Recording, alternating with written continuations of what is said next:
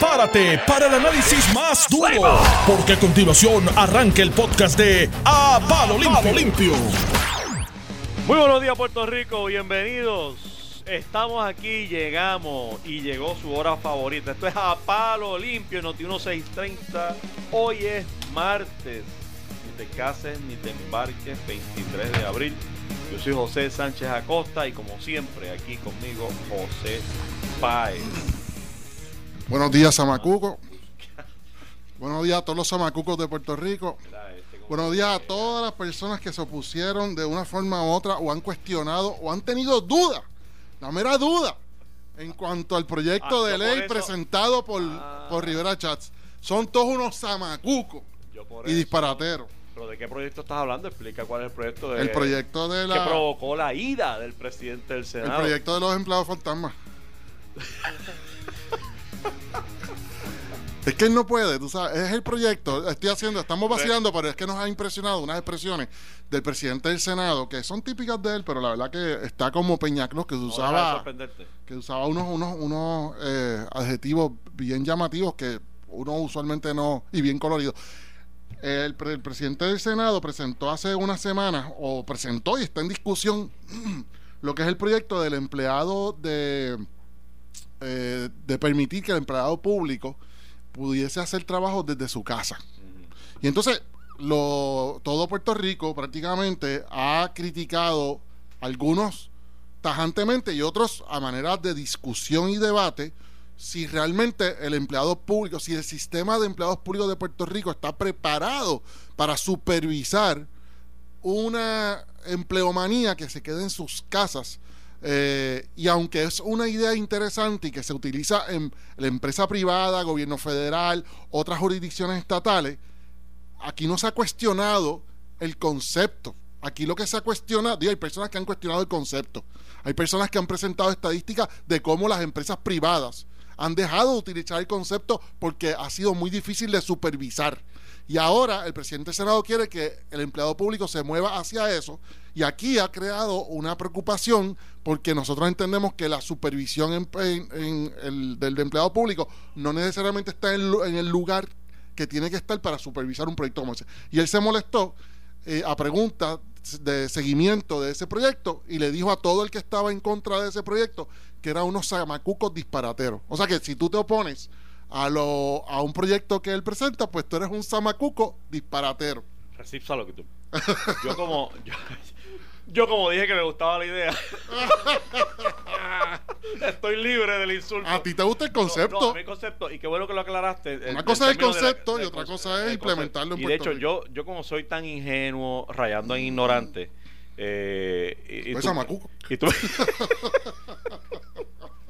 cuando vi la idea, me gustó, incluso te lo dije, dije, coño, es es un palo la idea, me sí. parece chévere, le da cierta flexibilidad. Te hablé de las mujeres este que tienen niños pequeños, que son madres solteras, que tienen esa flexibilidad de poder trabajar de la casa, porque sé de gente que trabaja en la casa y es muy productiva. Sí. Este Yo tengo familiares que trabajan en las casas y, tú- y tú compañías y yo en alguna etapa hemos trabajado desde la casa y podemos ser productivos siempre que la nevera esté cerrada y el televisor apagado y la- Engordamos un poco en las casas, sí, pero, pero, pero se puede trabajar se puede y, te da cierta flexibilidad. Sí. Pero, pero, pero, pero, pero, tú inmediatamente me abriste los ojos a una situación que debe, fuera de broma, fuera de broma, yo no, no, no me vino a la mente cuando, cuando vi la idea, cuando vi el proyecto. La idea que tú me dijiste, bueno, pero si es que eh, eh, es sin ese, sin ese proyecto, sin esa autorización, y, no podemos bregar con los, con los empleados fantasmas. Tenemos una investigación ahora del FBI de empleados precisamente que están cobrando sin trabajar. Eh, y, y- y Si inmediatamente. si ese enten- empleado tú con autorización legislativa, autorización estatutaria, te puedes permitir acoger ese que te prestó la guagua durante toda la campaña y ponerlo a trabajar desde la casa sin que nadie sepa de la existencia de él, solamente respondiéndole al secretario de esa agencia, pues es peligroso. Eso es todo lo que yo digo. Yo no digo que el concepto es malo. El concepto estaría brutal. De verdad, si existiera ese, ese grado de ética Ese- del empleado en- y, lo, y lo pudiésemos y, no, no, no tuviésemos ni que cuestionarlo, chacho. Dos sería un cosas. palo, mano. Dos cosas. Llegó el. Zapacuco mayor. Eso es verdad. Mario Porrata, que tú hiciste un análisis muy bueno de cómo es ese, ese proyecto de esa, esa costumbre o esa estrategia de, de enviar el empleado a la casa ha sido, incluso se están retractando las compañías privadas porque en casos hay, eh, no han sido tan productivos como se esperaba. O sea que el concepto es bueno, pero no siempre va a funcionar, el Samacuco. No, no, yo lo voy a, yo lo voy a discutir porque yo le di cifras y tengo números y tengo un Te montón pues tráela, repásalas de hoy de nuevo en tu programa. Vamos a. Gracias, Mario. Mira, hay, hay Nos dos, vamos, Samacuco. hay dos cosas. hay dos cosas que no que eh, con las que realmente no estamos preparados para ver con este tipo de proyectos. Y que tú traes el, el ético, pero ya se ya se corresponde al empleado mismo, ¿no? Ese ese empleado que los hay, los hay personas muy comprometidas, muy responsables y muy éticas que no necesitan un supervisor para funcionar. Eso es verdad. Eso eh, existen. Eso es existen, verdad. existen. Pero no todo el mundo es así, que es lo que tú denuncias. El otro factor es, el otro lado de la ecuación, es la capacidad que tenemos o la voluntad que tenemos o la falta de voluntad que tenemos para fiscalizar ese tipo de cosas. O sea, una cosa es la conducta del empleado a quien vas a soltar, entre comillas, soltar. Y, y otra cosa es la capacidad que tenemos de supervisión o el deseo que tenemos de supervisar realmente de forma fidedigna que se- de verdad se están cumpliendo con lo que serían los, deliverables, ¿no? Los, los- objetivos que se traza un día ese empleado o en una semana, como tú lo quieras ver. Que tú le puedes decir a un empleado, mira, te vas para tu casa, yo no te voy a supervisar, pero esta semana, el viernes, yo necesito que tú tengas realizado esto, esto y esto. Y tú el viernes chequeas si se hizo eso. Si se hizo, tú no necesitas ese- esa persona en, en- sentada en una oficina ocupando espacio que es un poco lo que, el- lo que- la virtud del proyecto. No obstante, de nuevo, si no tenemos la capacidad de fiscalizar eso, de, de asegurarnos de que eso ocurre, pues entonces eh, el proyecto realmente pues, pues, es sumamente peligroso. Y hay se- que debatir eso, y sencillo. es, y es un debate. Y el que lo debata, aquí, lo y el que lo debata no, es- no se le tiene que llamar Samacuco.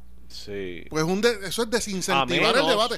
Si tú le dices Samacuco a todo el que se asoma por ahí, Al contrario, lo inspira, porque mira cómo nosotros volvemos a tomar el tema ahora. es que me gustó la palabra.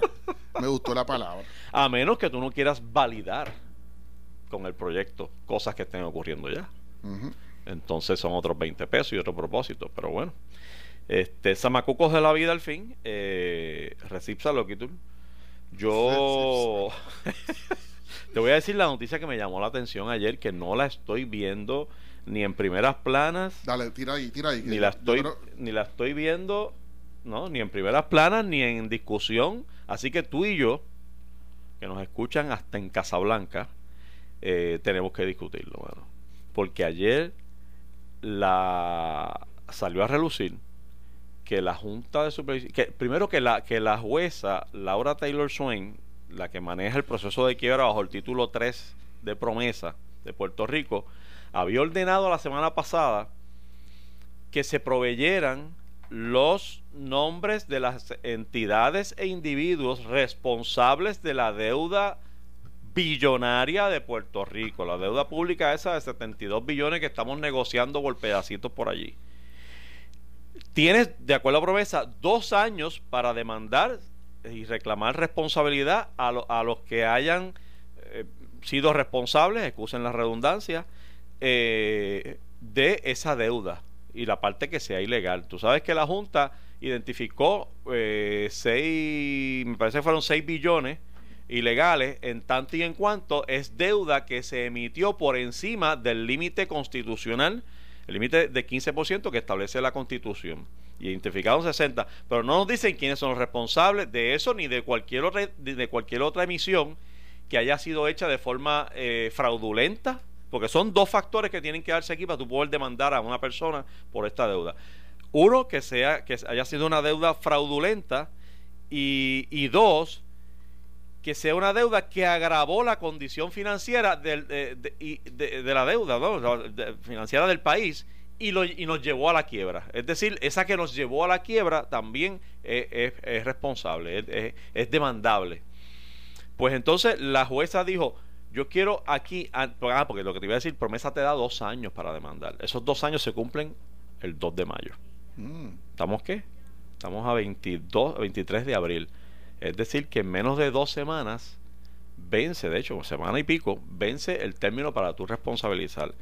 La, el comité de, de acreedores no asegurados, que está muy interesado en que, en que en identificar para poder demandar, para poder ver si pueden recobrar algo, porque estos son no asegurados, estos son gente que no, que no son, no están en la fila, no están en primer lugar en la fila de cobrando. Eh, dijeron, no, no, no, eh, eh, hay que identificar esto. Entonces, ayer, que es la noticia que no veo por ningún lado, eh, la Junta radica, porque tú sabes que la Junta creó este comité de reclamaciones, que fue el que identificó la deuda ilegal, donde identificó en un informe que pagado por nosotros, todos los deudores, todos los, responsables de esa deuda ilegal, de la que sea ilegal, este y pero la radicó y dijo por favor no, que no se divulgue o sea la junta dice la, la- el comité de, de no asegurado de los acreedores dice que la junta está haciendo esfuerzos para que no se divulgue quiénes son los responsables de la deuda. Quiénes son los, los responsables de deuda fraudulenta o que nos haya llevado a la quiebra por alguna razón la junta no quiere divulgar ese nombre José. Y Hay un bueno ver, ver esa y la, eh, está este otro grupo, la UCC, eh, diciendo hay un patrón de obstrucción de la Junta. Y yo quisiera, eh, como la Junta, yo sé que nos escuchan, sé que nos escuchan, que, quisiera saber cuál es la razón que tienen para no querer divulgar los nombres de las entidades y los individuos responsables de la deuda billonaria de Puerto Rico. Yo creo que es importantísimo. Ellos dicen, obviamente, ah, pero es que se trataría de demandas especulativas, este, y empezaríamos aquí a dañar reputaciones. No, no, no, no, no, no, no, no, no, nada de eso. Ustedes, Junta, designaron un dinero que creo que es una suma millonaria para crear este comité de reclamaciones que iba a identificar precisamente eso. Iba a examinar todas las emisiones, y de hecho no las hizo de todas, las hizo creo que del 90 para acá, pero iba a examinar las, reclamaciones para determinar, porque de otra manera, ¿qué sentido tiene que hayamos pagado eso? O sea, ¿qué sentido tiene que hayamos contratado un bufete y hayamos creado este comité de reclamaciones para estudiar todas las emisiones, identificar responsables, pero no lo voy a divulgar? Y viene la fecha del 2 de mayo, fecha límite para poder demandar o reclamar algo, Y no quieren divulgar. y no quieres eso. divulgarlo. Lo divulgarán después del 2 de mayo. Oh, oh, entonces me deja a mí en la posición y mire, y tú sabes mi discurso y lo que yo pienso de la Junta y, la, y lo que pienso que es lo necesario que pienso que es la existencia de la Junta. Que se cuiden. Pero, ¿qué es lo que yo digo siempre? Que, Que se, se cuide. que se que se cuide, cuídese junta, cuide, cuídese junta porque que, a, a mí sí me eso sí me permite especular a mí.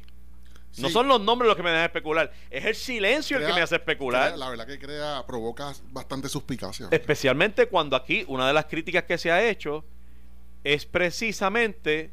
eh, ya me están escribiendo. Voy a, voy a leer ya mismo cuando me vaya a la pausa o cuando José Báez empiece a hablar. Porque ya. me- sí, sí, porque de verdad me, me preocupa. escriben, escriben cosas buenas. Porque la especulación es.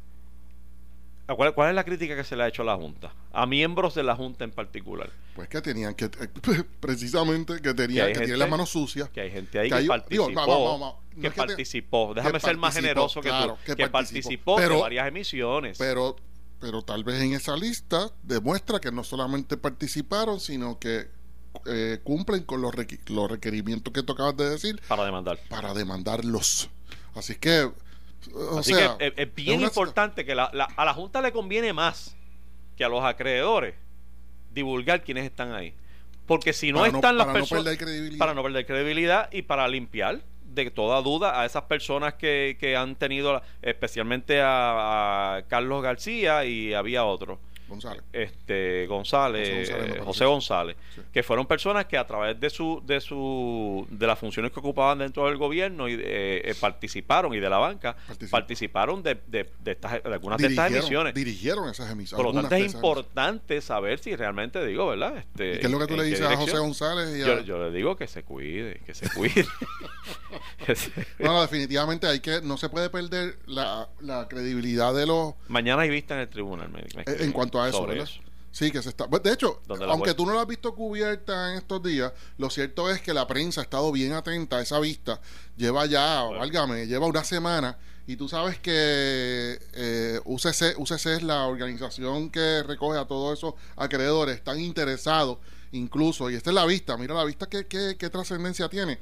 En esa vista se va a decidir una moción donde ellos han solicitado eh, como un- una sindicatura de ese tema ¿entiendes? De ese tema, donde ellos, se les permita a ellos ponerse en los zapatos de la Junta y ser ellos los que ocupen ese campo de reclamarle, demandar a los responsables. ¿Por qué? Porque ellos acusan, lo mismo que tú estás diciendo, ellos acusan a la Junta de poner eh, obstáculos en el proceso de descubrir esa de verdad o de o no tal vez no descubrir la verdad sino de presentar esa reclamación lo dicen así lo dicen así. dice, la, la, organización esta de, no, de acreedores no asegurados dice que le está imputando un patrón de obstrucción. Así están las mociones en el tribunal ¿sabes? Yo creo que es importante que la Junta dispare y diga, no, no, no, no, no, no, no. No es un patrón de obstrucción, se está haciendo, se está protegiendo por este y este razón, que puede haber razones válidas. Pero pues estamos negociando con ellos, estamos negociando con el otro, estamos en una etapa muy crucial donde no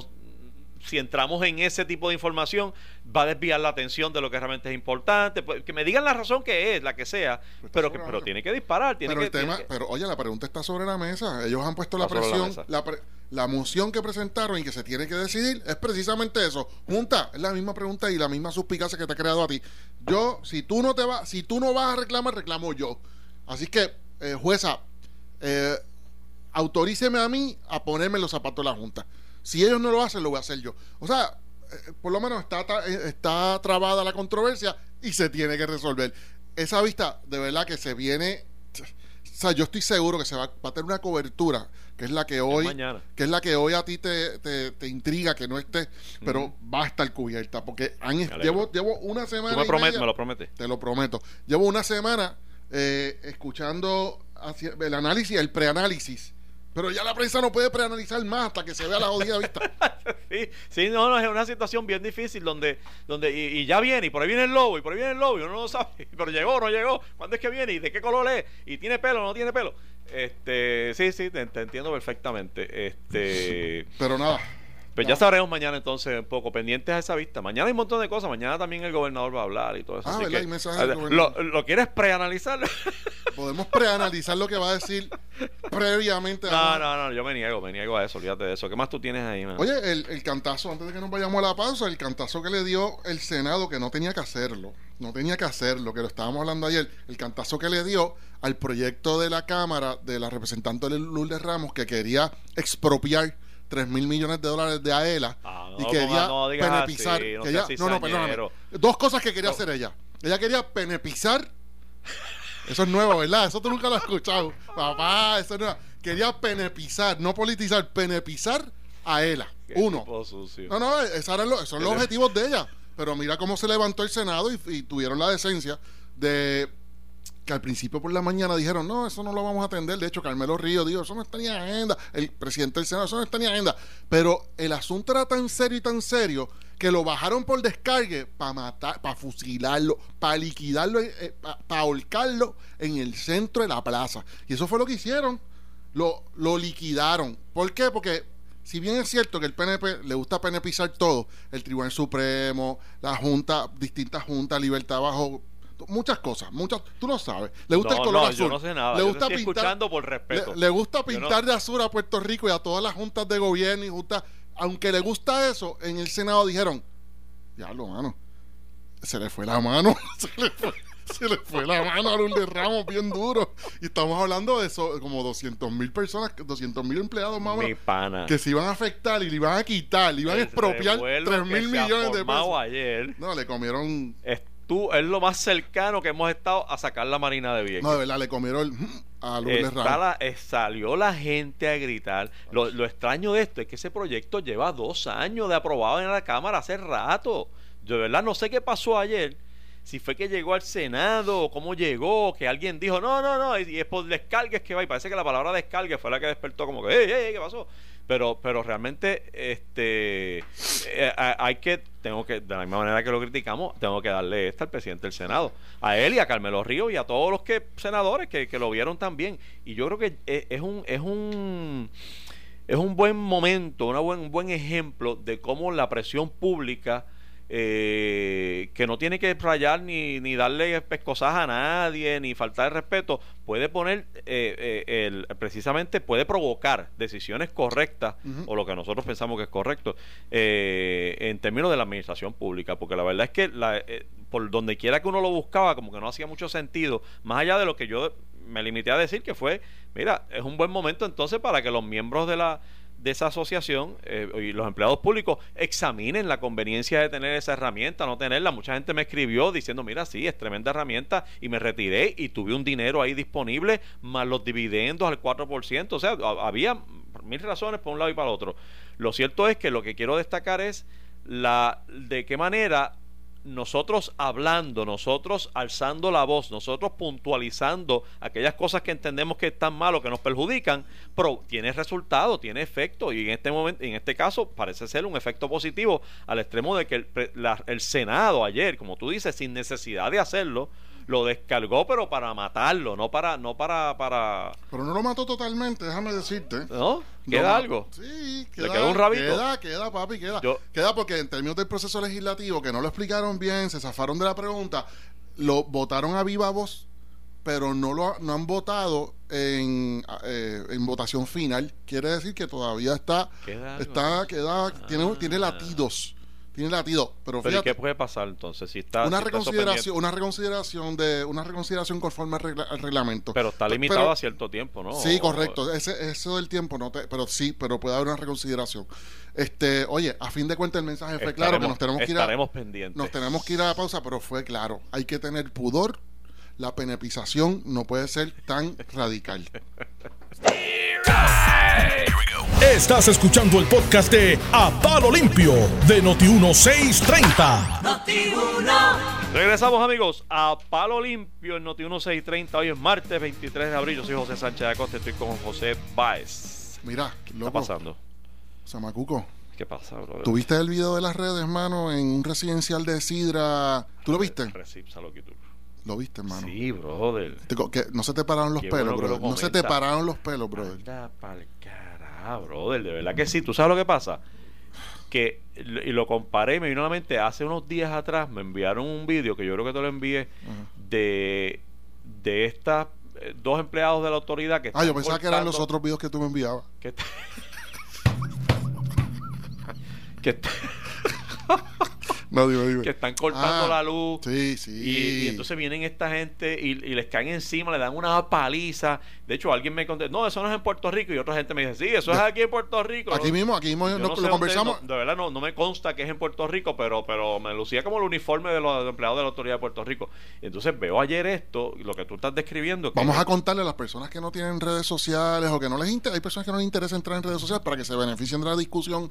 Ayer levantan eh, un video de, casero, de esos caseros, videos caseros que se están tomando hoy en día, que son bien reveladores y bien informativos, de un, en un residencial de Sidra, el residencial se llama Colinas de Jaguas, que fue una patrulla, había una patrulla en medio de la carretera cruzada, una calle de las calles que están al frente residencial, y entonces se ve en el video desde el principio a un solo policía, un solo oficial de policía, forcejeando, aguantando un, desde la puerta de su estaba parado al lado de la patrulla con la puerta abierta y pegado a su patrulla estaba aguantando un Ford Truck, un vehículo de estos todoterrenos, y habían como cuatro muchachos eh, forcejeando con él, que se notaba que pues, estaban tratando de quitarle el Ford Truck. Obviamente, el policía, después se la explican con más detalle la policía, y aquí hubo entrevistas por la mañana, este, el policía estaba em, confiscando ese Ford Track porque estaba incumpliendo con las leyes de tránsito de Puerto Rico que prohíben la utilización del mismo en las carreteras de Puerto Rico.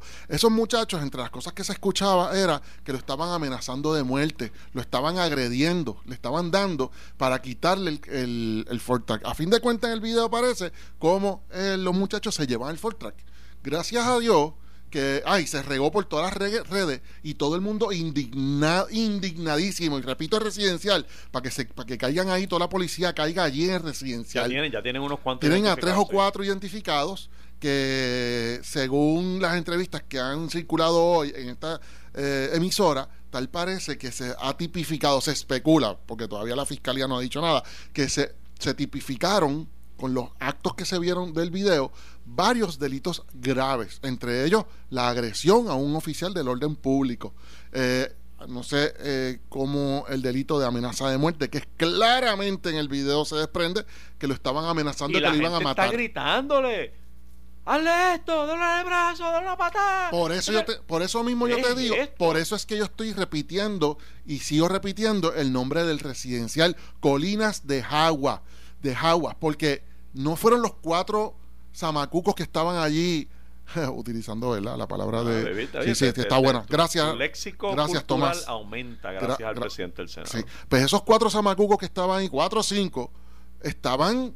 de- tenían cheerleader en el residencial, papá. sí. Eso fue lo que se me- eso fue lo que a mí me incomodó. Y ese policía solo, brother.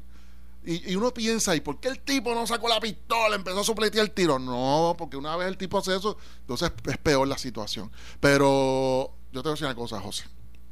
Te voy a decir una cosa. Tienen, tiene que haber consecuencias serias. Serias, porque todo el que vio ese video, todo Puerto Rico, ya la, la prensa digital también lo circuló. O sea, se ha convertido en noticia, más allá de las redes. Todo el mundo espera que ocurra algo. Todo, y que, y que ocurra algo serio Y que lo veamos. y que lo veamos y que veamos esas personas que sean fotografiadas por la prensa, que veamos y que, y que entendamos las, qué pasó con las personas que Y que lo estaban... de- en la plaza. Bueno, Eso no. oye, a mí me gustaría, eh, no físicamente, pero eso hay que hacerlo. Oye, eso hay que hacerlo. Tú tienes que, que guindar en la plaza, en el buen sentido, Sí, ¿verdad? no, es- es tienes que, a lo demostrar refiero es ejemplificar. Que, Correcto. que, que sepamos lo que pasó. que no hay impunidad. Que no hay impunidad. Porque el problema es que este momento y este mano. momento histórico de Puerto Rico que nos sentimos que no hay, que hay una falta de seguridad, que el apa- aparato de seguridad uno siente, porque hay mucha percepción en cuanto a esto, porque las estadísticas mm, de- no demuestran exactamente lo mismo. Pero aquí sentimos que hay, que tenemos un problema de seguridad en el país, nos sentimos inseguros por el aumento en los kayaking y todo lo demás que se discute y se cubre en la prensa, independientemente de las estadísticas de los delitos tipo 1, que siempre llegan en las entrevistas a decir, no, pero los delitos tipo 1 están más bajitos. Independientemente de eso, la percepción pública es que, es que hay mucha impunidad en la calle. Y si nosotros vemos estos manduletes haciendo lo que hicieron y después no vemos consecuencias, eh, eh, o sea, es Bueno, una eso, es, situación... eso es igual que el, el broken window, este, la teoría del broken window. Si tú, Sí. si tú permites el cristal roto por más de un día, mañana aparece el otro roto y el otro y el otro y el otro. Correcto. Y eso es lo que puede pasar y qué bueno que tú lo traes.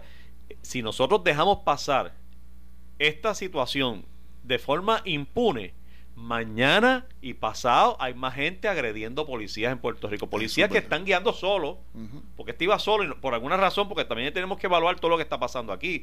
La situación de los recursos en la policía coloca a un policía solo, solito, interviniendo en este residencial con una persona que viene montada en un carro de estos, que por cierto hay un legislador en Ponce que quiere legalizarlo.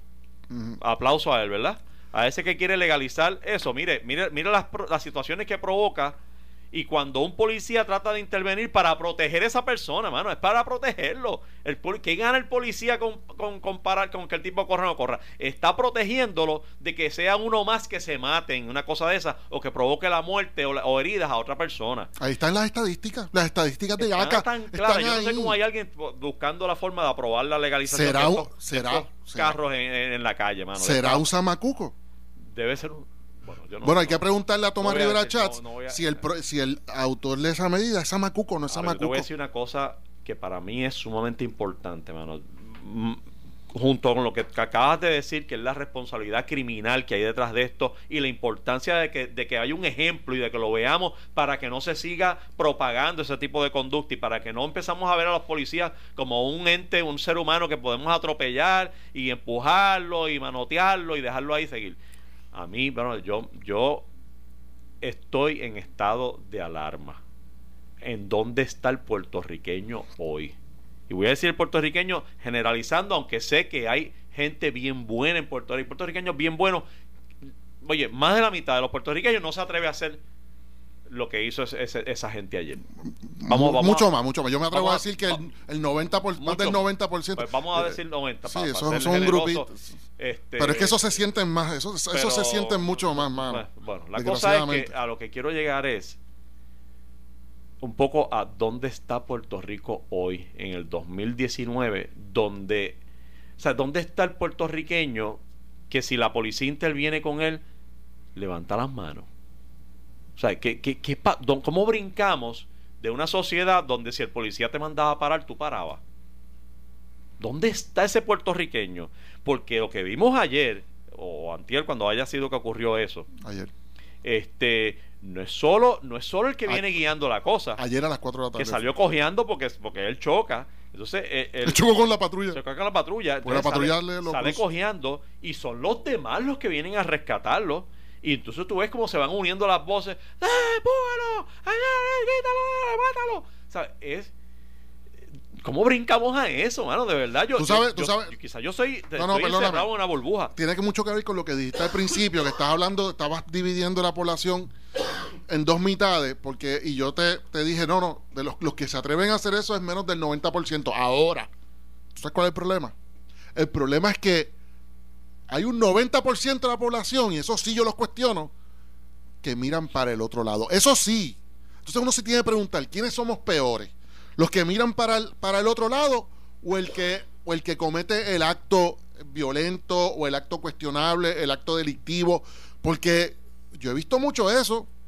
O sea, lo, lo más que yo veo allá afuera es la falta de interés en intervenir, no intervenir físicamente, es intervenir. Mira, los residenciales públicos pasan, eh, desgraciadamente, no todos los residenciales, pero en muchos residenciales públicos que hemos visto los visuales, cada vez que viene un policía, viene el orden público a intervenir, de momento tú ves cómo el residencial se vuelca a favor. Esto estoy hablando de vis- visuales que uno está acostumbrado a ver en Puerto Rico por, por, por la última década. Cada vez que uno ve a un ofici- a la policía llegando a un residencial, pues entonces, aunque estén interviniendo, aunque estén interviniendo con el punto de droga, que todo el mundo sabe que están cometiendo actos delictivos, de momento el residencial se vuelca a apoyar a, a esos muchachos. Sí. ¿Sabes? Contra mano. Entonces, es verdad que estoy usando un ejemplo que tal vez la gente dice, pues yo no me siento identificado porque yo no haría eso. Está bien, pero es que también usted Y está también el que está Usted- pensando, ah, eso también pasa allí en, en Torrimal. No, en- no, sí, eso es lo que pasa, eso es lo que le quiero decir a ustedes, que eso pasa todos los días en todas las partes. Estoy ejemplificándolo con el evento de ayer, que es donde uno lo puede ver, pero usted no, usted que me está escuchando, que no vive en un residencial público, no se piense que usted es un santito, porque cuántos eventos diarios de violación de leyes, desde las más básicas, Hemos usted- podido denunciar y no lo hemos hecho. es correcto, y usted para- mira para el otro lado. Oye, de- empezando por la evasión contributiva, que todo el mundo tiene un amigo a quien le ríe las gracias porque evade, al chistecito, y le aplauden al otro porque también evade. Mire, señor, o sea, mire, pescado, zamacuco. no nos hagamos los bobos. Aquí nosotros queremos que la policía combata la impunidad, pero nosotros apoyamos la impunidad de nuestros políticos en ocasiones, nuestros no todos, ¿verdad? Pero algunos políticos, de empleados que en la empresa privada y en la empresa pública eh, les roban horas Sí, a su pasa es que- patrono. pasa, José, Eso es impunidad también. Estás absolutamente correcto. No obstante, mano, eh, mucha gente eh, pre- prefiere mirar para el lado Para no meterse en problemas. que meterse en un problema donde tiene que ir al tribunal tres o cuatro veces, a- primero a un line-up, a identificar a una persona, dar que si tengo que dar la dirección, que si tengo que dar el nombre, que si tengo que testificar, porque si no testifico, este tipo no lo meten preso. Y si lo meten preso, me va a estar escuchando, me va a estar mirando de frente y va a saber. Y toda esa, y porque si fuera contra uno solo, pues tú dices, ah, pues fantástico, metieron preso a este, yo lo metí preso con mi testimonio y se acabó. El problema es todos los que estaban gritando ayer. Yo no tendría problema. todos los que Yo estaban no tendría ayer. problema, yo no tendría problema. Yo no tendría ningún pero, problema. Pero, pero te estoy diciendo el problema que tiene mucha Sí. gente y por qué miran Pues- para el lado. Pues, pues, pues tienen un Este- problema, pues ellos no quieren una mejor sociedad. Yo me acuerdo cuando mi hijo era pequeñito, él y yo estábamos en Sears de Plaza de las Américas, segundo piso, en la puerta que da hacia el parking multipiso. Eh, Sears era, no, JCPenney. Y me acuerdo que yo veía, mi hijo yo lo tenía en el hombro. Entonces, estamos hablando de, chacho, mi hijo tiene 22 años ahora, estamos hablando de 15 años para atrás, más de 15 años para atrás, casi 20. Y yo de momento vi, vi un chamaquito que estaba corriendo, que se había robado algo, eh, evidentemente, pues igual ya venía detrás de él. Y tú no metiste el pie. Yo cogí y mi hijo lo puse en un lugar seguro, esperé que el tipo fuera, pa- me puse de espalda, cuando No. el chamaco venía de, de- No. venía, pácate, le metí una pata en las piernas, Ah, que salió volando. No, no, mano, tú eres mi héroe. No, no, no, no, yo, yo lo hice ¿por qué? porque yo no pude, yo no me, yo dije, pero, película, ¿cómo, brother. pero cómo yo podía evitar, porque el guardia estaba bien gordito. Entonces el guardia, como yo lo veía, como que no podía alcanzar el chamaquito, y el chamaquito era un cepelín, ¿sabes? Entonces decía, diablo, mano, ¿y cómo yo puedo, o sea, yo no puedo pasar esto por alto? Oye, te estoy diciendo lo de mi hijo porque yo tenía a mi hijo encima. Y yo estaba dispuesto a cualquier cosa realmente. No te estoy. Mira, en Nueva York. Me pasó, Mira, en. Nueva York, José. En Nueva York hay un grupo de personas. Tú sabes que en Nueva York, y tú, tú conoces bastante la ciudad de Nueva York, hay mucho carro comercial que hace doble parking y crea unos tapones brutales. Y todo el mundo, hay personas que lo justifican porque dicen, ah, pues eso es parte de la economía. Pues mira, no. Hay una ley en Nueva York que le, que le que comparte con, con el con el whistleblower, con el que chotea a esa gente y le toma unas fotografías al evento, le comparte con esas personas parte de la multa.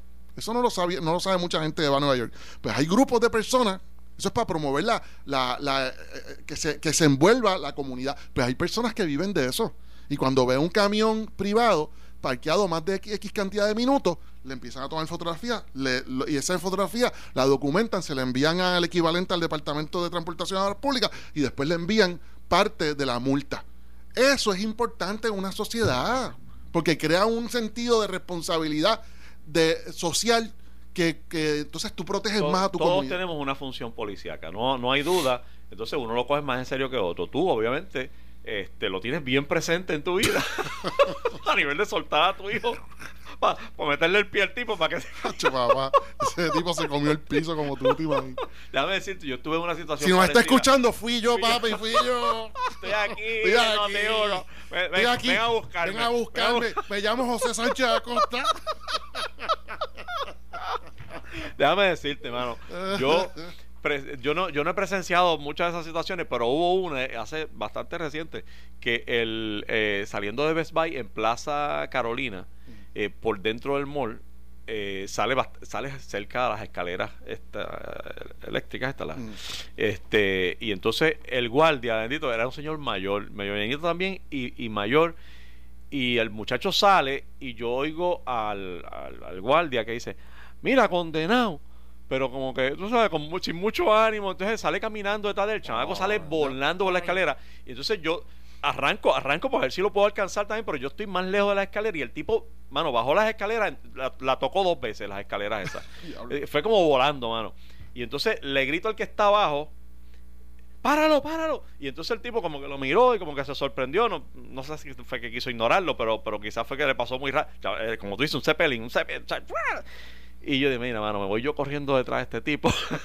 Me- ya me lleva la ventaja de todas las escaleras. yo no voy a calzar a este tipo. Y seguí caminando, pero pero me sentí bien de que, de que mi reacción fue, porque no uno sí. no ha estado mucho en esa situación. Hay que ver cómo uno reacciona en el momento. Pero participaste del intento. Pero participé de- del intento de que me iba a ir detrás porque de verdad que el guardia, mano, primero no estaba armado ni nada, que esto yo y estaba un señor mayor y, y- y lo que dijo fue, mira, condenado, te lo llevaste. Y después se escuchó un. paya, paya, paya, paya.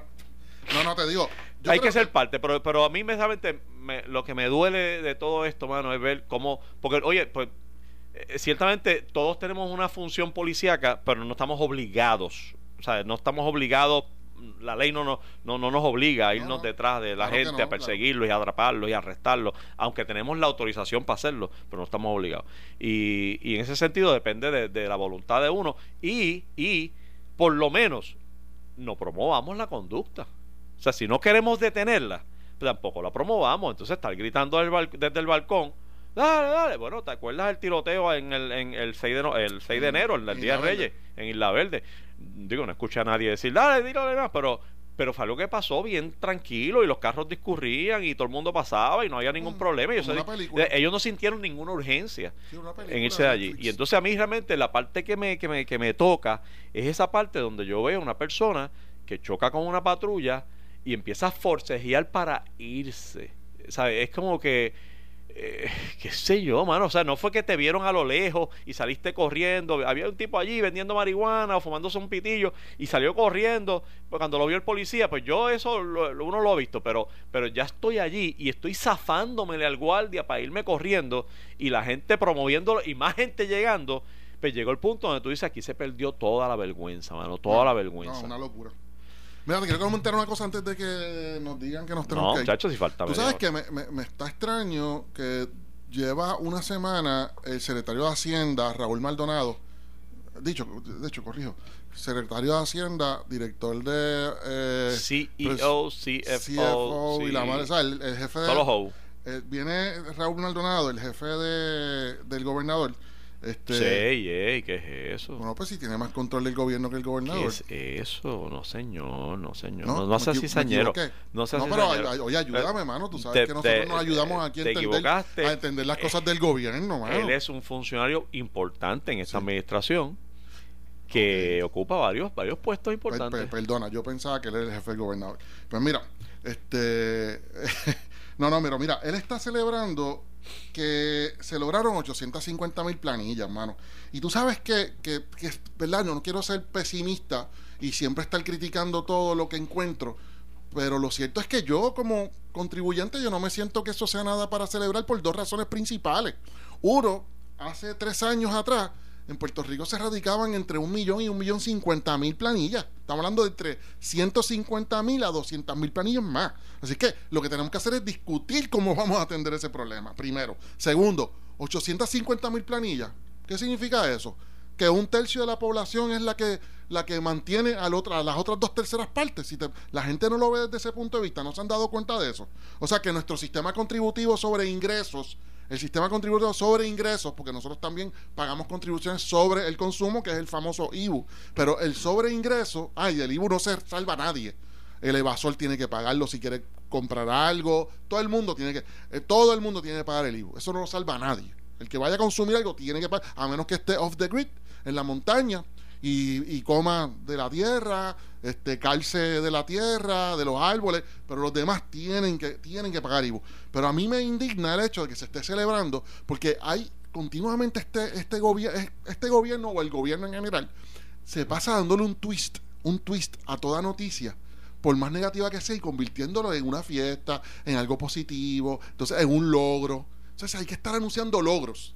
Entonces el logro es, logramos las 850 mil planillas. Pues eso a mí no me, eso a mí no me, no me hace sentir bien, porque yo soy uno de esos 850 mil. Está bien, pero mientras ese sea el sistema, ese es el cumplimiento de ley. Y, el, gobierno lo que te está diciendo es, la gente está cumpliendo. Y, yo lo que, hay que y cada vez hay más pero gente cumpliendo, a pesar de que hay menos gente viviendo en Puerto Pero yo no quiero celebrar eso. Eso es como si alguien muriera. eso es como si alguien muriera y decimos. motivo de fiesta, y estamos celebrando porque no se murió alguien más. Ah, hoy se murió fulano. Ah, pero hoy día de celebración porque solamente murió fulano, no, no, no murieron los demás. No, hay que pensar por qué murió fulano. Hay que pensar por qué estamos pagando contribuciones. Un, menos de un tercio de la población está sosteniendo y manteniendo a, más de dos terceras partes de la población. Es una pregunta que nos tenemos que hacer. Por eso, por eso es importante, por eso celebran cuando hay más personas eh, contribuyendo a esa base.